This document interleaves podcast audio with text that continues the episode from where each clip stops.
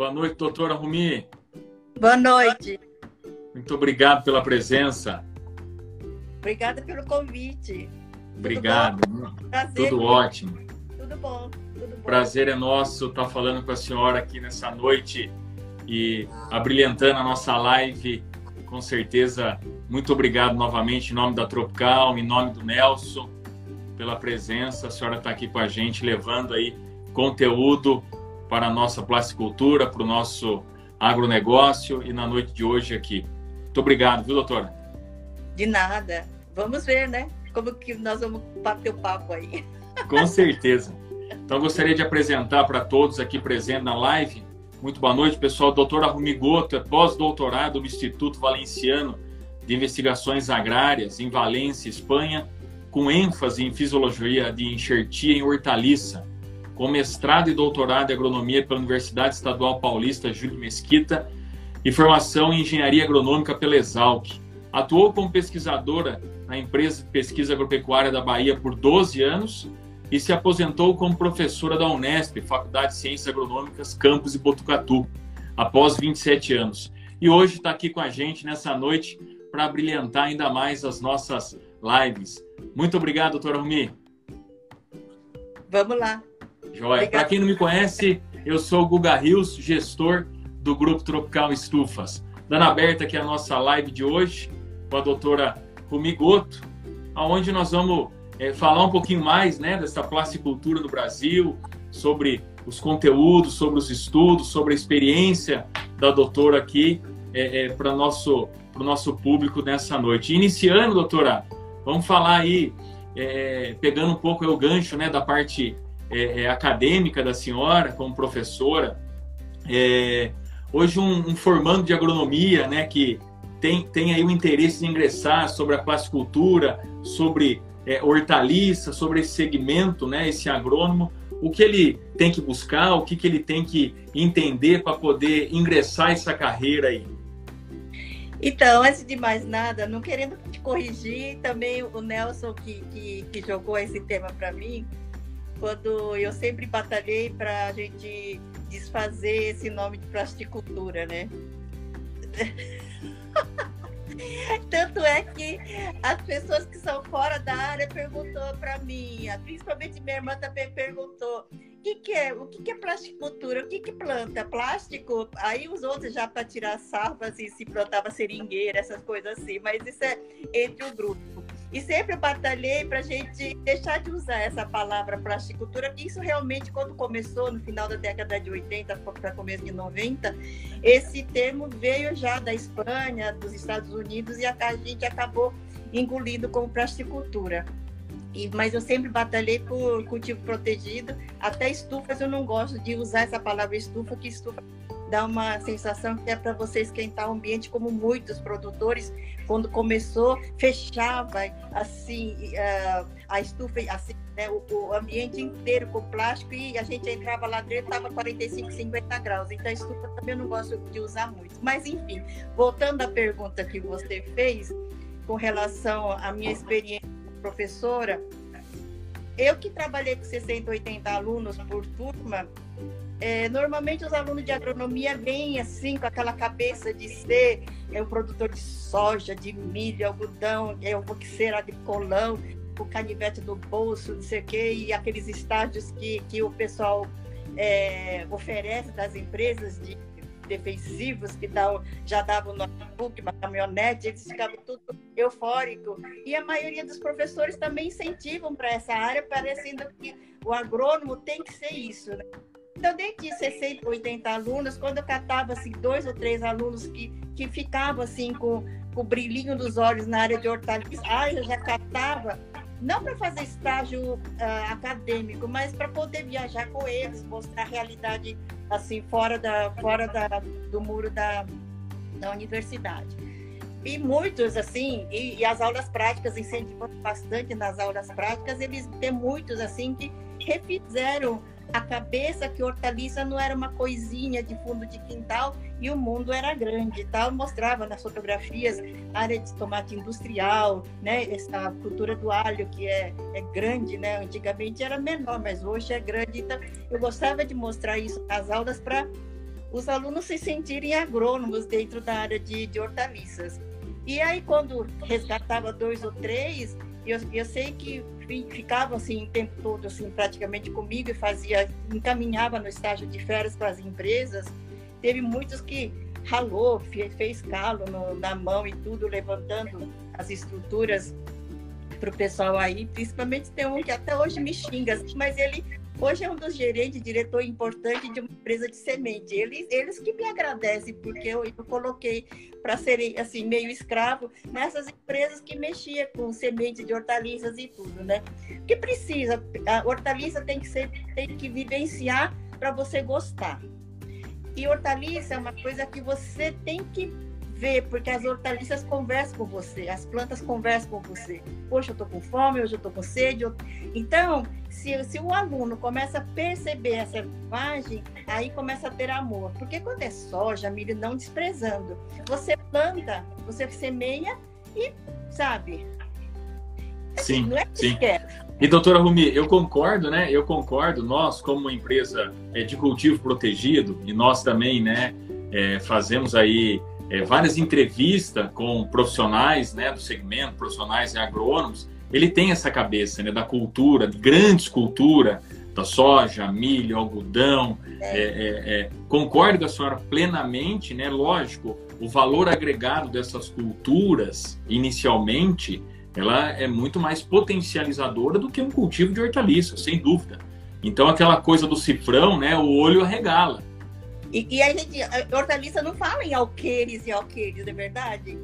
Um, dois, três, cinco hectares, né? Dez hectares, imagina de, de estruturas. É.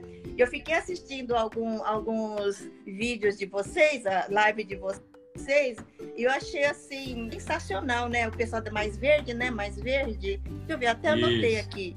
Isso, é, pessoal da Mais Verde. Mais e Agromac. Não fiquei assim, é, babando, né? Como eles conseguiram, né? Então, eu, e, e, se você comparar com algodão, soja, é uma área pequena, na verdade, mas no nosso aspecto, ela é gigantesco, né? Porque você ter essa estrutura é enorme. Aí o Ciro Abimus também, é, é, eu convivo com ele desde aquelas primeiras estruturas que ele falou, que, que o pai dele né, tinha área lá em 93 2022, se não me engano, na Semana Agronômica, levei os alunos. Eu sempre, sempre incentivei um curso dentro da Semana Agronômica justamente para poder sair para fora e ver, né? Porque ali tem que ser visto, né? Tem que ser visto porque é apaixonante. Quem gosta, apaixona não, não, vai para outras áreas, não é verdade? Concordo com a senhora. E também esse profissional, tá né? Eu acho que esse, esse, profissional da agronomia ele também tem, tem que ter conexão com a questão da hortaliça com cultivo protegido. Né? Acho que o, o acadêmico aí também, né, ele vai finalizando seu curso, ele vai entrando naquela fase TCC, aquela fase de estágio. Então, o profissional ele já tem que é, entender que rumo que ele vai é, seguir, né, doutora?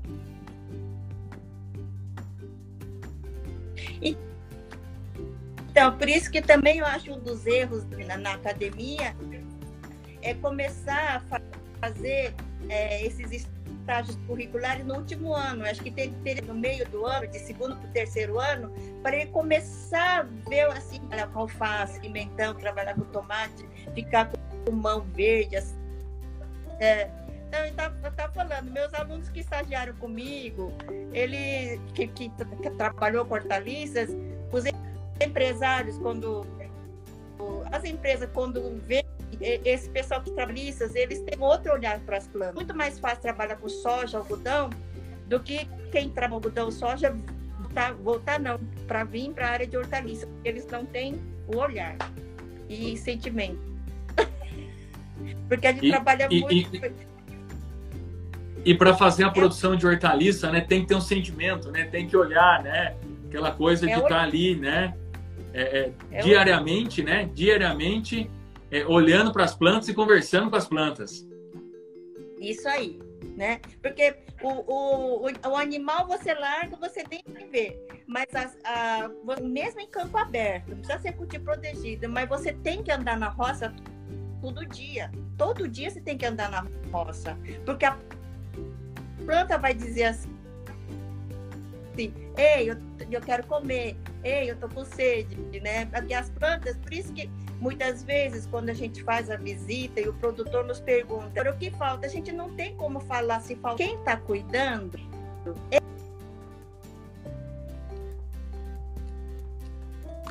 Sim.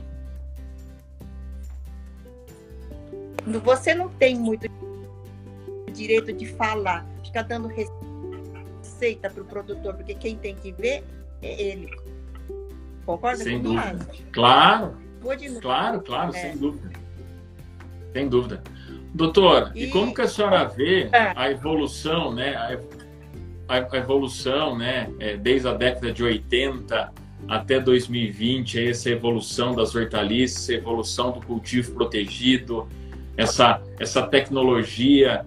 É, o Nelson entrou na live aqui, né? E no início ele falou, doutora Romigoto, é, é, é junto, é, é, quer ver? Vamos pegar aqui a pergunta dele lá no começo aqui. Ele mandou um boa noite para a senhora aí, muito obrigado. e ele cita aqui, né? Nelson Tagiri, e doutora Rumigota, pilares aí, né, das hortaliças e cultivo protegido no Brasil.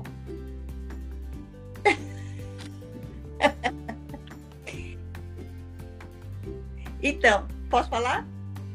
Claro, por favor.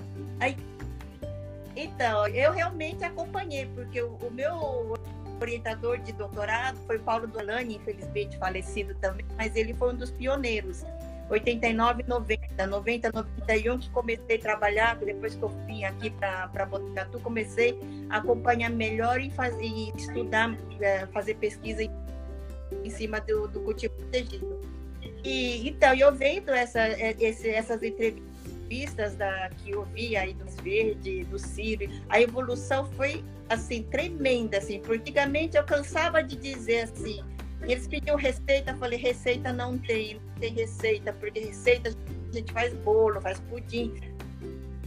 Mas receita para você adubar hortaliça no campo ou em ambiente protegido, difícil. Você pode falar aquilo, mas você dá o pacote pronto, não existia. E hoje eu vejo essa, essa, esses vídeos, o pessoal, o Henrique e o pessoal Edmar, né, Edmar do Mais Verde, eles entendem da planta, eles estão acompanhando a planta e o clima, que realmente no começo não era assim, não era assim.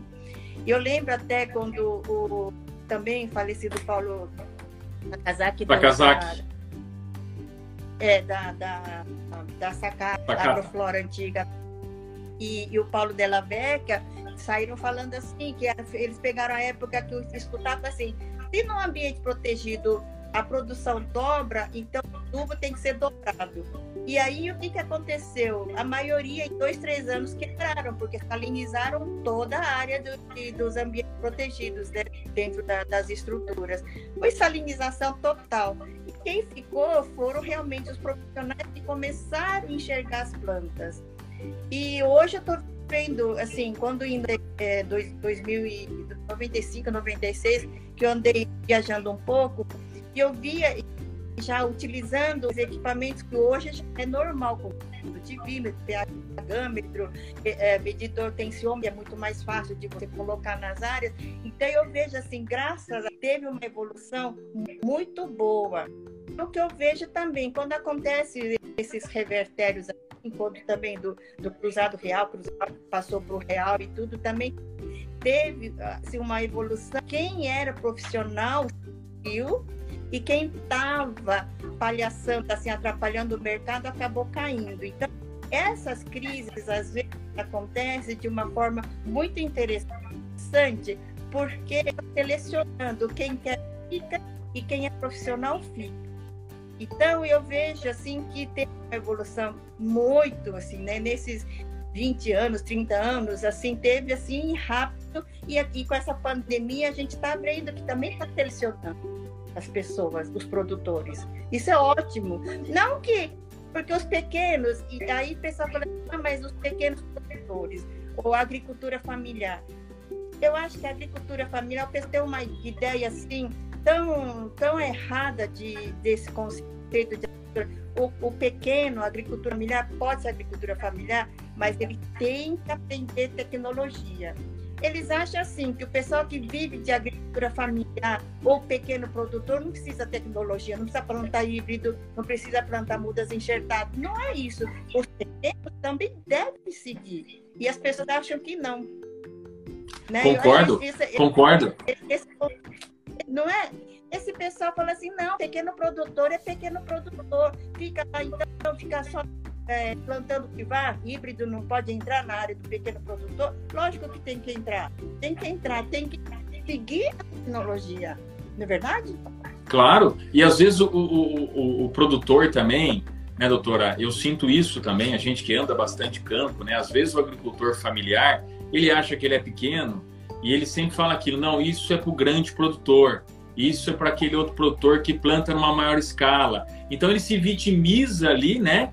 Mas não, é, é, bem isso, né? Aquela coisa, eu costumo dizer, né, que tem muito TDC. Vamos tirar a bunda da cadeira e vamos buscar conhecimento e, se, te, e se tecnificar, né?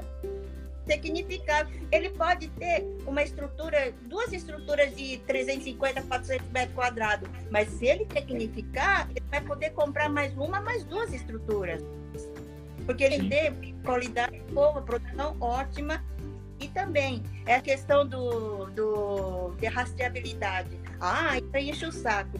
Mas rastreabilidade também está vindo numa hora que, que as pessoas têm que começar a ter consciência. Quanto que eu gastei e, eles, e com, quanto que eu posso vender.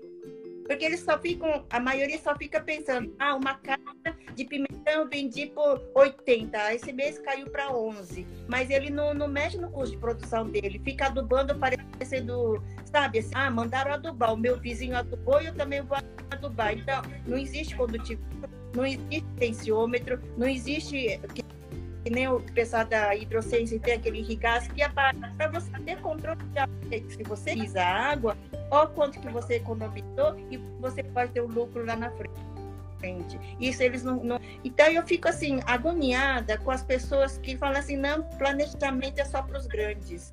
Planejamento é para todos, é para todos. Se você planeja legal, você tem o preço de venda, pode dar uma baixada de 50, 30 reais a caixa que for, mas se ele tiver um custo de produção economizando, porque você nutrir a planta, né? Como a maioria, a gente sempre falou, nutrição e doença andam junto. Uma planta sadia, como outros falaram, a planta sadia não fica doente. Se não você não tem que pulverizar. Aí você economiza defensivo, a mão de obra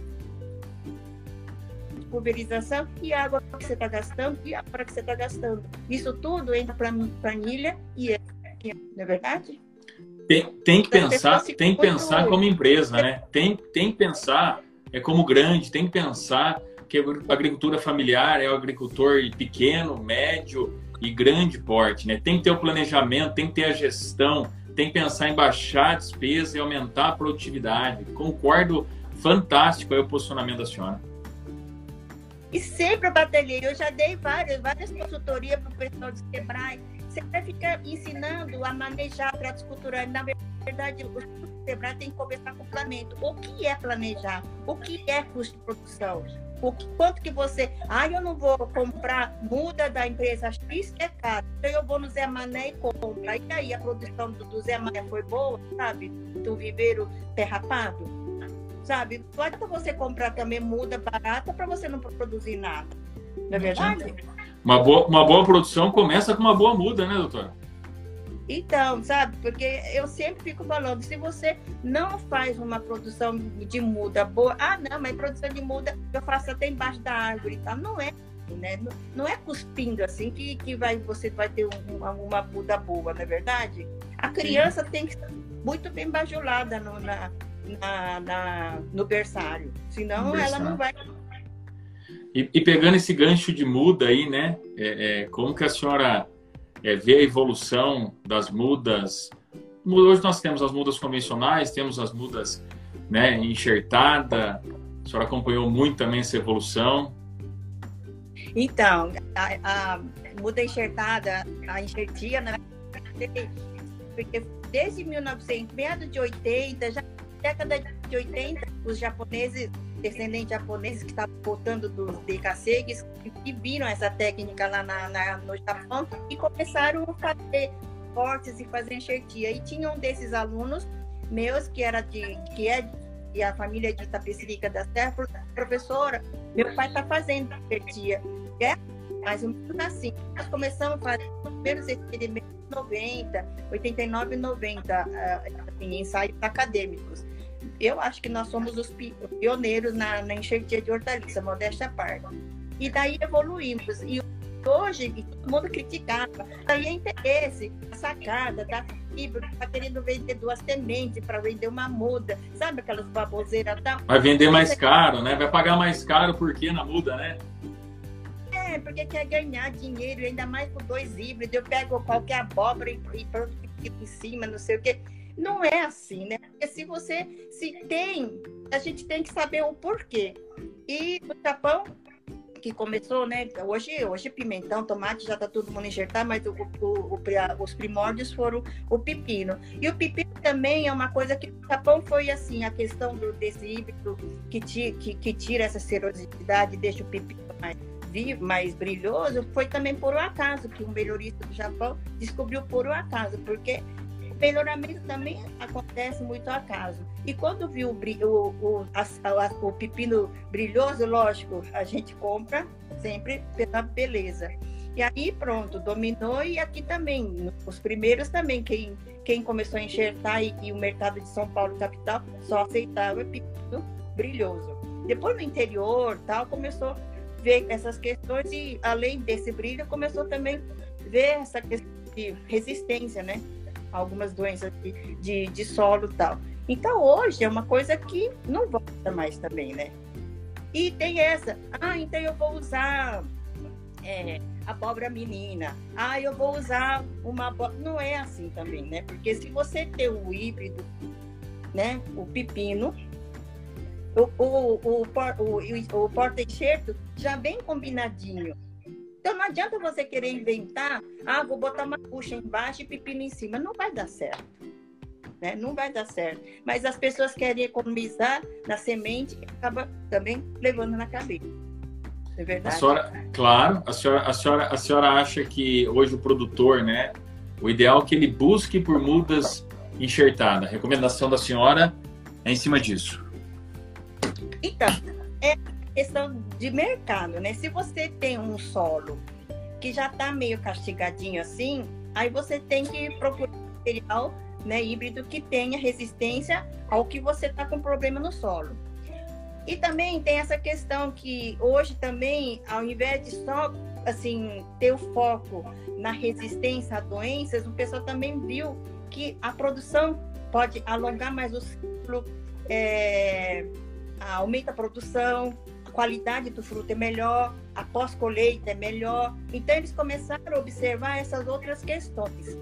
Mas isso também, eu comecei a estudar a influência de, da, da enxertia, porque você pode usar material interessante de, de, porta-enxerto e enxerto, mas, é, mas já no, no final, uns dois, três anos antes de, de, de me aposentar, comecei a estudar essa relação das enzimas. Reações enzimáticas que acontecem para poder provocar a produção, qualidade e aumentar Sim. a produção. E, e, e, também, doutora, a gente encontra, é, lógico, os produtores também né, nos procuram a dificuldade de encontrar viveiros de qualidade com produção de mudas né, de enxertia. Existe isso também, né? Isso é uma realidade nossa ainda, né? Então, é porque tem, tem viveiristas que não querem investir, é porque eles acham também que é complicado. Porque a, você fazer enxertia, fazer corte, fazer bisel, fazer não sei o que, fazer tá, tá, tá, isso aí, aí é prática. Não tem esse negócio de mão, não sei o que. Isso aí é se, se você, eu, até meus alunos na, na aula prática, no, já no quinto, no, na quinta muda, eles já estavam conseguindo fazer um, uma, um um, um como fala? Um, uma fixação melhor e tudo. Então, é questão de, de você acertar no corte, isso é tudo é prática. Agora, o fazer, a técnica, é você aprender uma vez. O que os, os, produtores, os viveiristas não estão conseguindo é ajustar o ambiente.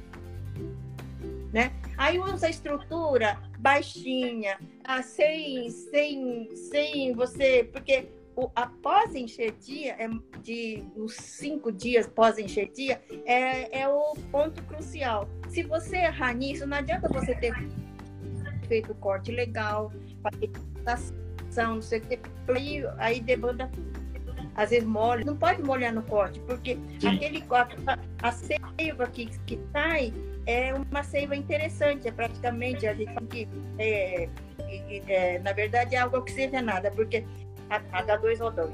Aí ele faz com que realmente haja uma fixação rápida. E se você ficar molhado, também não dá certo. Aí, às vezes, ah, mandaram é, baixar a temperatura e coloca uma nebulização forte. Aí molhou também essa parte do corte. Aí pronto. O H2O, H2O2 que ficou formado lá para poder espantar, para poder afugentar fungos e tal, e servir de, de, de antibactericida e tal, também, sabe? Aí as pessoas não têm e não se esforçam. Não se esforçam. Eu tenho, eu, eu tenho pena, porque uma das, um dos primeiros viveristas que eu fui, que eu ensinei, falei assim, aprenda, aprenda porque é o futuro. Ah, isso aí não vai colar. Acabou fazendo e hoje não sei o que está fazendo.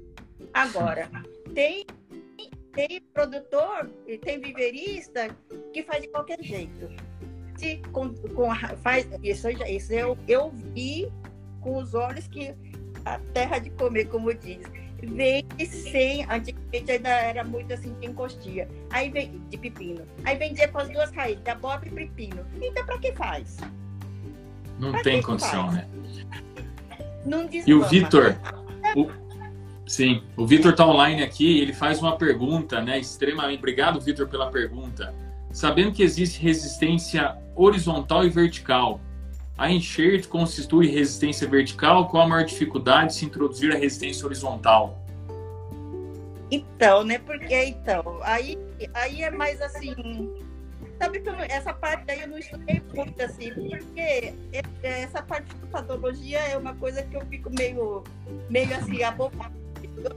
Porque eu, eu, o, que eu, eu, eu tentei estudar mais é essa questão dos hormônios, que uma vez me perguntaram, por que é que, é, no, caso da Raustônia, será que era Raustônia?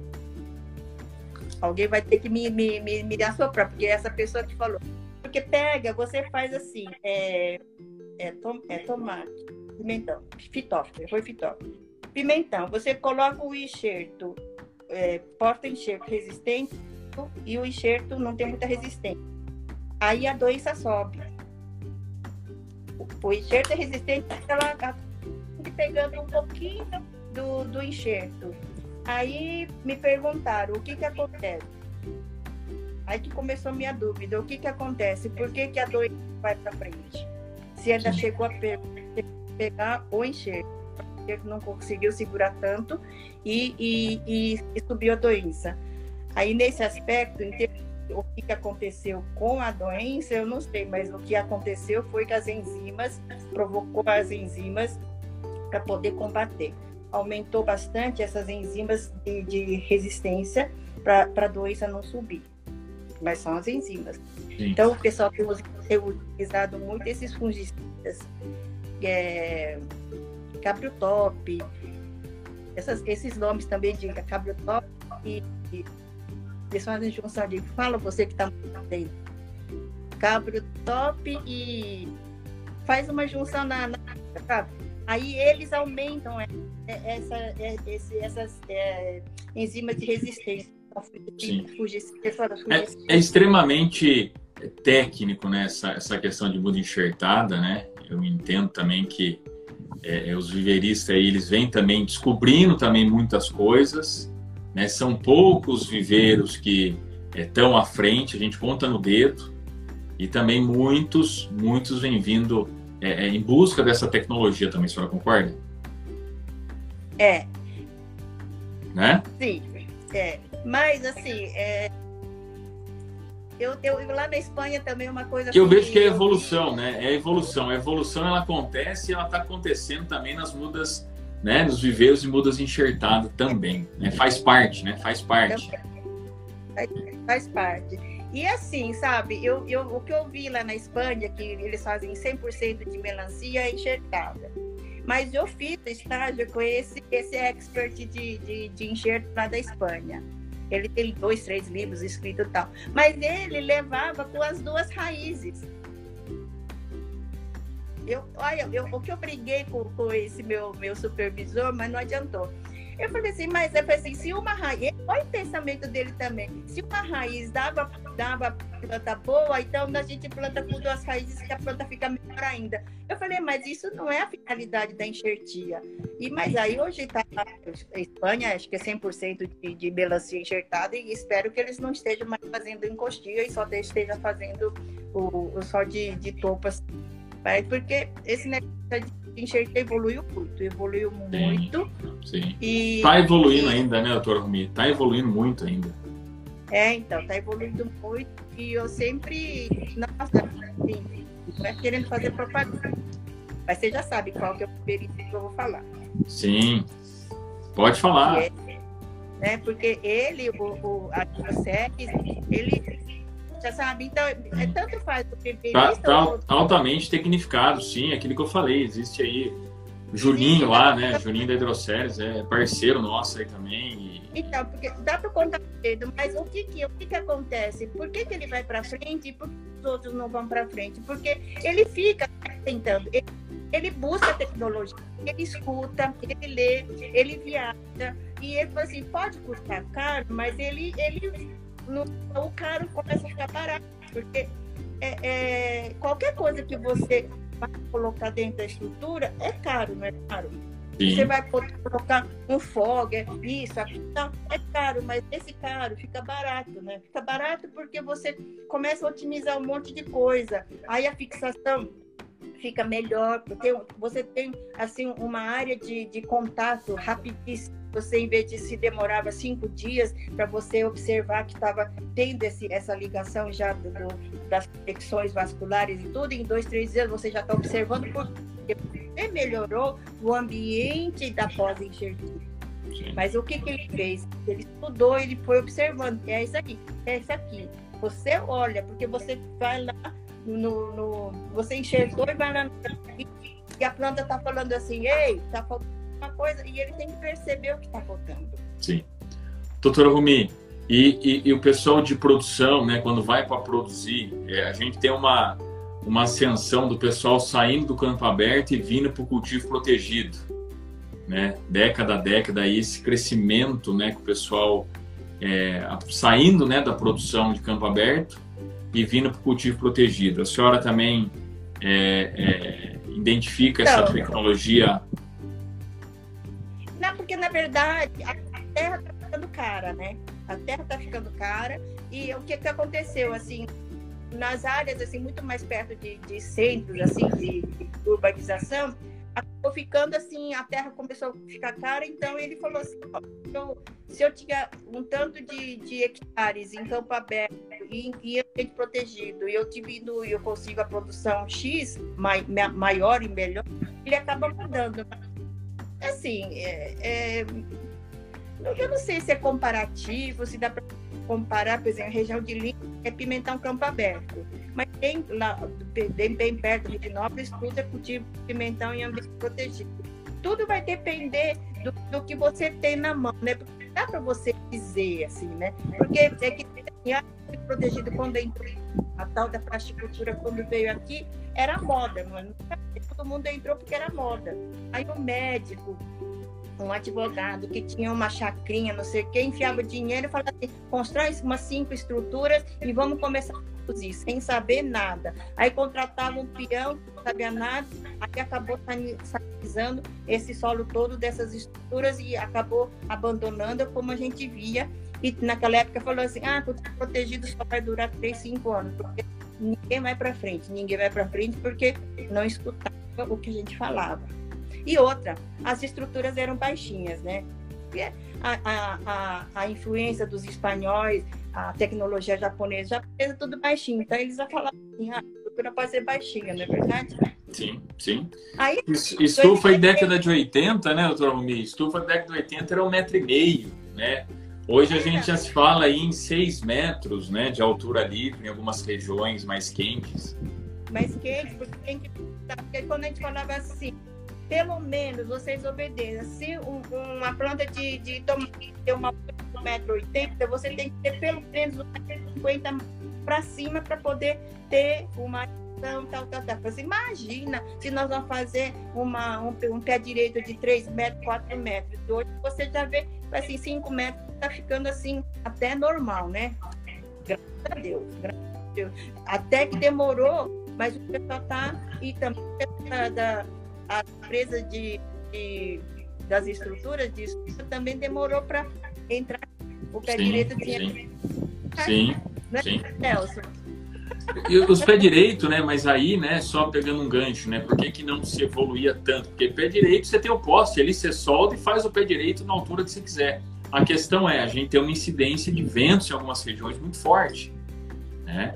Quantas estufas a senhora já presenciou de voar, né? De voar. Então se tinha esse medo. E hoje também, é, que nem a Tropical, hoje nós temos estruturas que nós garantimos com 100 km por hora vento, só para o senhor ter uma ideia. Então, as empresas também, né, nós, Tropical, também nos tecnificando, buscando um time de engenharia muito forte para ajudar o produtor a evoluir também em fazer esse microclima para a planta, que eu acho que é muito importante, a senhora concorda? Então, eu, eu, eu lembro que eu comprei estrutura da Portugal para o meu aluno de doutorado, nós tivemos isso dá seis híbridos e duas, dois ou três tipos de condução. Mas deu uma ventania, as plantas estavam começando a ficar, era estrutura da senhora, os arcos ficaram tudo assim, sabe, assim, de manhã quando chegamos, estava assim, as plantas ainda estavam inteiras, mas a estrutura não salvava. E, nossa, foi, foi uma tristeza. E naquela época não tinha garantia, né? Sim. E fazer toda a compra de novo, mas era uma estrutura tropical. Não lembro naquela época quem ver a desgraça, mas foi assim, nossa, mas deu para salvar o experiência. Sim, é, mas...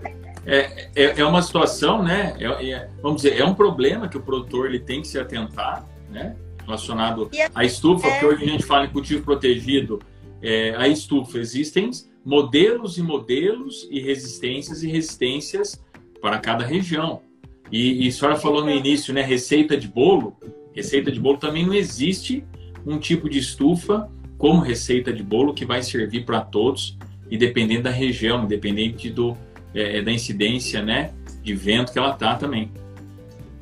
Então, né, aí, aí, aí, aí também as empresas aprendem com isso, né? Porque, claro, claro. As empresas aprendem com os erros, assim, nossa, então a gente tem que reforçar aí começa a engenharia começa a funcionar, não é verdade?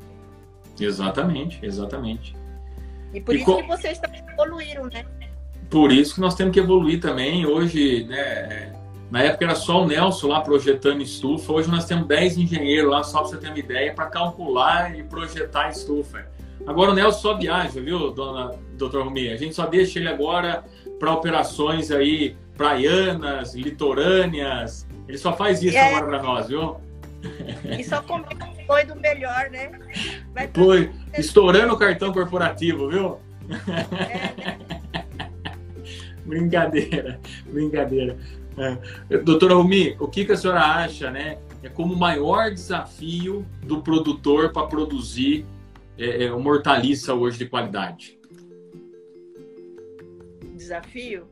Ele tem que. O desafio acho que ele tem que é, tentar absorver essas tecnologias que estão surgindo, eu acho que ele tem que, tem que encarar mesmo, porque cada dia mais está tá, tá vindo essa a tecnologia está tá, tá bem, bem, bem.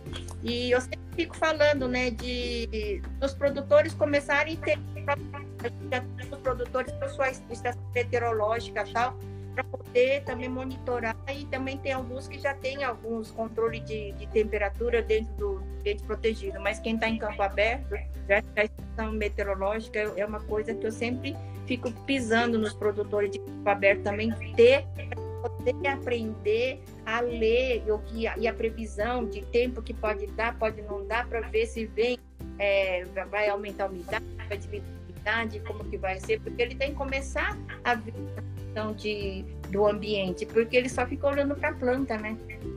A Sem planta dúvida. tem que ser vista, mas o ambiente também tem que ser visto. O que, que vai, se vai chover, não vai chover. Sim. E essa, e essa questão do vento, né? Pode levar todo plástico, tem, pode rasgar, pode não rasgar, mas ele tem que ter todo, ter todo esse histórico. Então, o desafio é assim, saber, começar a entender melhor essa, essa fisiologia das plantas e a nutrição, logicamente, e sempre buscando. O que eu gostei também, que eu estou vendo as pessoas, não é você querer ser orgânico ou não orgânico. As pessoas estão, o, o pessoal que está mexendo com o cultivo protegido, está muito antenado essa questão de de tentar usar produto menos, né, menos agressivo, é, né? É menos agressivo e com pouca e, e, e, as, e as modernas aí, os fungicidas, esses defensivos modernos, é com poucos ml, poucas gramas que você consegue né, pulverizar tal. Então, não é questão de esquentar, mas tem muitos produtores que já estão só convivendo com triprama, sabe, com, né, com bacilo, não sei o que tal. Eu acho que isso é muito interessante, isso é uma evolução e acho que a gente tem que buscar isso. O desafio é um dia, não é isentar, usar esses produtos é, químicos na hora que precisa, porque o que eu falo, quando eu estou muito doente, eu tomo alguma coisa. Mas quando não estou, eu vou cuidando da minha saúde e se alimento bem. É? Sem dúvida. E a planta é a mesma coisa, né? A planta é da mesma forma. Você tem que deixar aumentar a sua imunidade, e imunidade você consegue com a alimentação. E a planta é a mesma coisa. Você alimentando bem e tiver um sistema radicular interessante, porque tem gente que produz muito de qualquer jeito e sistema radicular miudinho assim, tudo escorricado. Aí também não tem como comer, né? Sim. Se você ficar adubando, adubando, e claro. também se circular não vai comer nada. Sim. Doutora Rumi, e, e, futuro, né? Futuro, como que a senhora enxerga? Vamos produzir hortaliças em solo, em vaso, em slab, hidroponia? Então, essa Qual que é a é... opinião da senhora aí, olhando para um futuro próximo, futuro aí? Futuro, porque o pessoal fala assim, né? Hidroponia, Hidroponia para quem castigou o solo e não tem mais solo, ótimo. Slab também é ótimo para quem já não tem mais solo e porque tem gente que fala assim, ah, slab eu consigo monitorar melhor, manejar melhor, tal. Ok, mas eu acho assim que é, eu gosto mais de hortaliças que vêm do, do, do, chão direto porque tem mais sabor, né? Essa essa é coisa mais particular. Agora, hidroponia, totalmente hidropônico não, porque se a gente está buscando produtos orgânicos, hidropônico não é orgânico, né? Tudo bem que estão fazendo produtos da hidroponia, acho que o, o, o, cara da Malunga, como que ele chama? O Joey. Joey, Joey, o Joey é, Joey, ele também está, não sei se ele já está usando algum, alguns, alguns líquidos orgânicos para ele poder usar na hidroponia, acho que está. Mas isso aí também ainda vai demorar um pouco, né? Então, o pessoal, às vezes, no, o consumidor acha que hidropônico é orgânico. Isso aí eu fiz uma vez uma tarefa com meus alunos e muitos acham que hidropônico é orgânico. Esse é o erro, né? Sim, sim. Ele, ele, ele, ele, ele é uma cultura né, diferente né, do solo, do vaso, do slab. Né? Como também o vaso comparado ao solo é diferente, né? tem um, um manejo diferente. Então, aí tem gente que está no solo e vai, ah, eu vou no, no no vaso, toma na cabeça, porque é muito mais difícil, é difícil, é difícil o controle nutricional do vaso, que tem uma área restrita, tá? É muito difícil, porque quando você erra no solo, e você adubou demais, vamos supor, você joga água e lava. Agora no vaso não consegue fazer isso. Você jogou um, vamos supor, um potássio a mais e queimou, aí a nossa, aí você tem que. Como que faz? Sim, sim. Tem que ter muito mais tecnologia.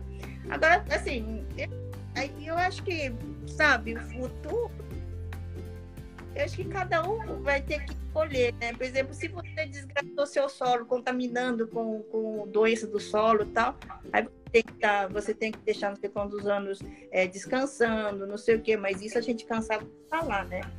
Faça rotação, culturas, coloca aveia, coloca milho, coloca milheto e vai substituindo e vai refazendo o solo e tal. Mas tem muito que não escutar. Aí acabou ficando assim.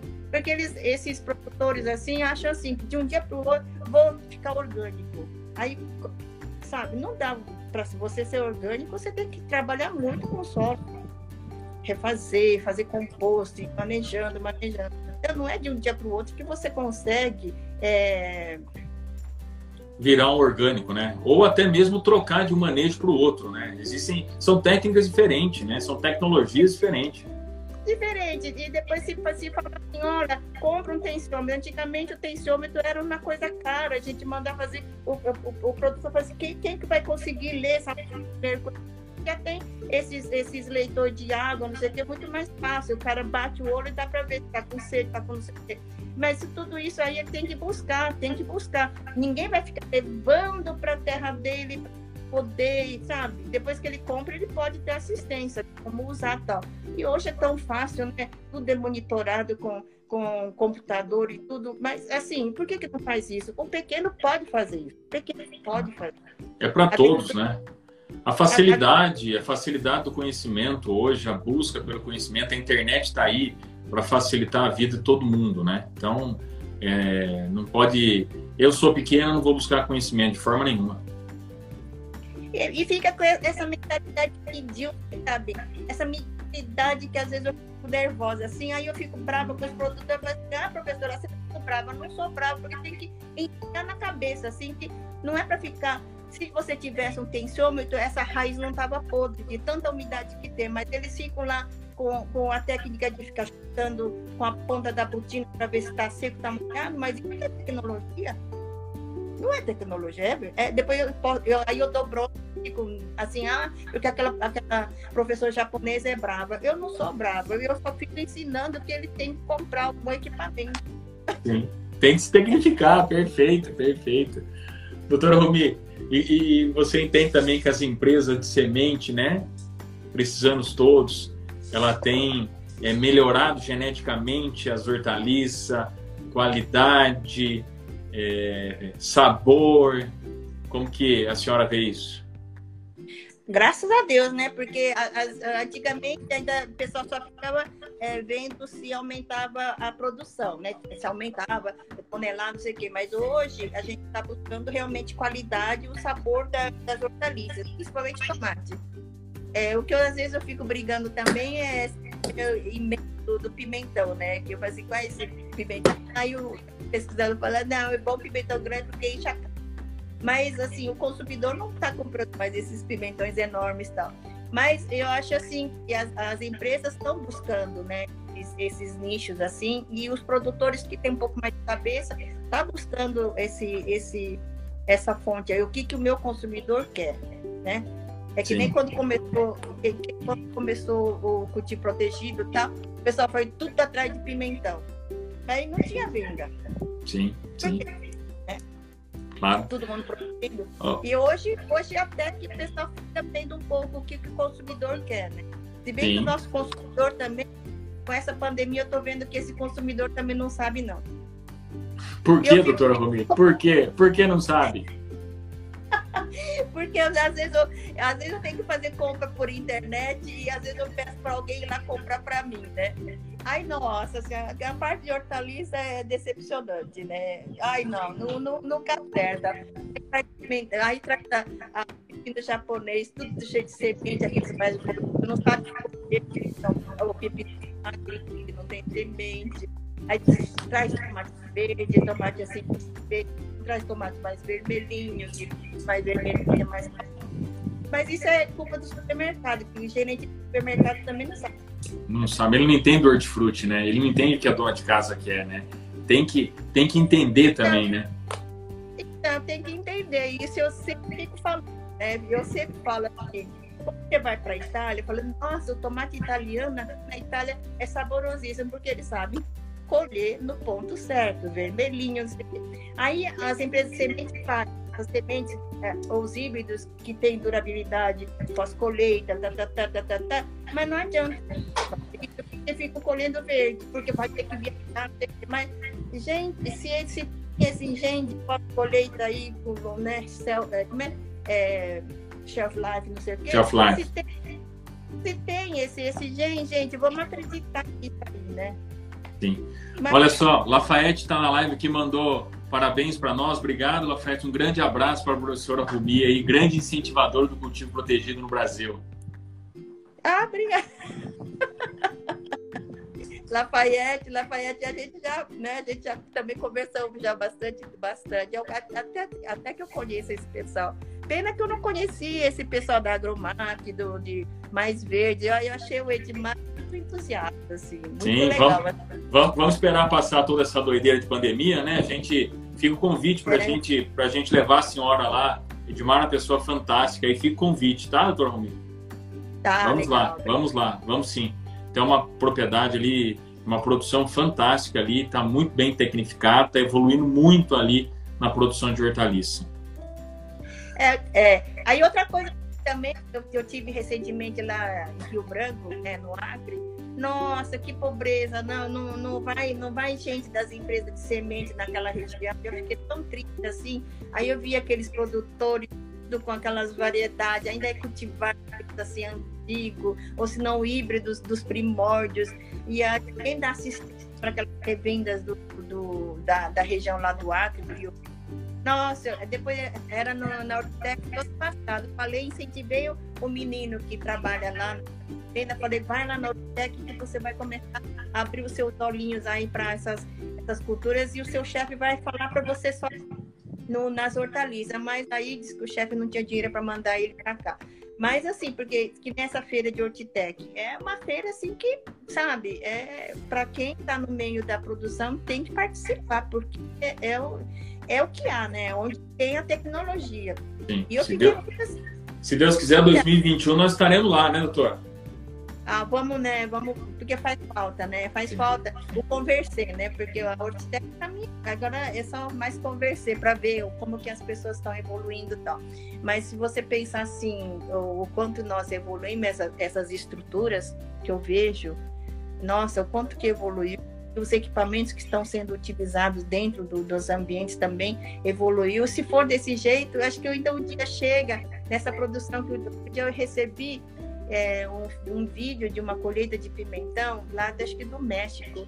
Tudo, tudo já com tratorzinho, carrinho, já colhe, assim, já leva, parecendo aquela coleta de ovo lá de baixo, assim, que o, o ser humano praticamente não mexe na, na, na, na, produção. E, e, vai, vai, faz seleção por tamanho, por cor, não sei o quê. E aí o, o, o Renato da Sacata disse que Trebesque já está assim, e o Agromac também comentou que ele já, já encomendou uma máquina dessa, né? Sim. Pelo, pelo vídeo, eu vi que ele falou, não, está chegando da é, acho que é que ele falou da Bar... Tem uma empresa que tra trabalha com esses máquinas Barina, Barina, Barina, não sei, também tem essas coisas de, de selecionar tomate e tal. Sim, já está na porta, sabe? O futuro já está aí e eu espero, assim, também que para o futuro rapidinho que tenha mais viveristas com, com profissionalismo. Né? Profissionalismo, né? sem dúvida. Doutora Rumi, a gente já vai é, entrando no final aqui, né? O papo é muito bom. Passava a noite aqui batendo papo com a senhora, é muito conteúdo, é muita história, muita história boa, é muito assunto excelente, mas o tempo aqui a gente já, já estoura e a gente é, fica as considerações finais, doutora Rumi, para a senhora, hein? Fique à vontade. Então, eu, eu espero dar sucesso para esse povo. Eu, nossa, eu fiquei muito feliz da, da, das, dos produtores com essa visão que estão vendo realmente a, a, planta né, como um todo, entendendo um pouco da fisiologia, entendendo a aplicação do, dos defensivos, a quantidade de água, fica vendo a luminosidade, radiação que está vindo, não está vindo. E porque eu acho assim que a, principalmente produção capitalista não pode seguir a moda, né? Eu acho que a quando a, porque tem, tem coisa aí que está entrando que está ficando na moda e eu tenho muito porque produção de hortaliça não é moda, não é moda, é respeitar a fisiologia das plantas e adequando conforme o que está precisando. É a mesma coisa as empresas de semente. A empresa de semente não fica seguindo a moda. A empresa de semente fica sempre buscando resistência, sabe dos problemas que vem, é, resolve a questão de uma doença, já vem outra e já vai incorporando. Aí entra essa questão de transgenia, não transgenia. Aí fica assim. É... Ah, porque coisa transgênica em agricultura não pode comer se tomar, pode ser transgênico, não sei o quê, mas transgenia, vacinas, aquele, o livro do Francisco, do Chico Graziano. Chico Graziano. Tá incrível, tá incrível esse livro, né? Vamos fazer uma propaganda pro Chico, tá incrível esse livro, né? Tá? Porque ele fala assim, aí também uma médica entrou, tantos remédios que nós tomamos, tantas vacinas são também são transgênicos e a gente toma, né? Toma porque se você tá no, no, sufoco, sei lá, né? Mas as vacinas são transgênicas, se você for ver, são todas transgênicas. Isso ele fala muito no livro, né? E eu achei isso muito interessante. Agora, para questão de medicina, você não pode, né? Você pode tomar seus químicos. Agora, para as plantas, Aí, quando ficaram com medo dos gafanhotos que podia vir, podia não entrar no Brasil, não sei o quê, todo mundo ficou apavorado. Se gafanhoto vier, o que nós vamos fazer? Quer dizer, quando entrar o gafanhoto na sua casa, você vai jogar o produto, não vai? Sem dúvida, concordo, concordo plenamente.